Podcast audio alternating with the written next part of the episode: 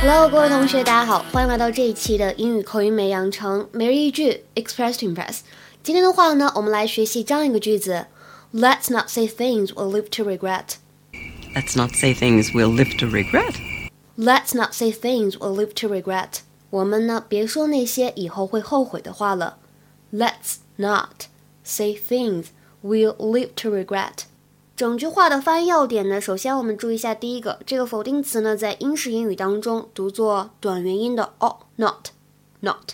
美式英语当中的话呢，发音会比较偏向长元音的啊一些，会变成 not，not。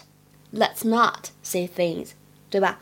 还有的话呢，就注意一下这个单词 things，things，它呢字母组合 th 发的是一个咬舌音，要注意呢口型要到位，things，things。还有呢，讲一下这个 will，它的话呢不要分开读成 we will，虽然意思是一样，但是发音呢是不同的。Let's not say things we'll live to regret. But from now on, when I run into you on the street and I say good morning, Mrs. Huber, or how are you, Mrs. Huber, just know that inside I am quietly but decidedly hating your guts. Careful, dear. Let's not say things we'll live to regret. 在英语当中呢，如果你想表达你会后悔的，有一种威胁的感觉，对吧？你可以说 You'll feel regret，或者呢 You'll be sorry。那么刚才这个句子当中，什么叫做 live to regret？它表达的意思呢，就是 regret something later，之后会后悔这样一个含义。比如说，我们看这个句子，This is one decision you'll live to regret。 This is one decision you'll live to regret。你之后呢会后悔做这个决定的。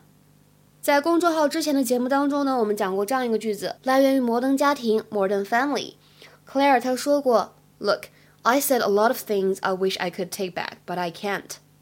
Look, I said a lot of things I wish I could take back, but I can't.” 大家呢可以点击一下这个超链接，跳转过去看一下之前的节目。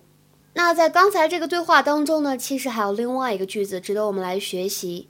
I am quietly but decidedly hating your guts. I am quietly but decidedly hating your guts. 我会一直毅然决然地对你恨之入骨。I am quietly but decidedly hating your guts.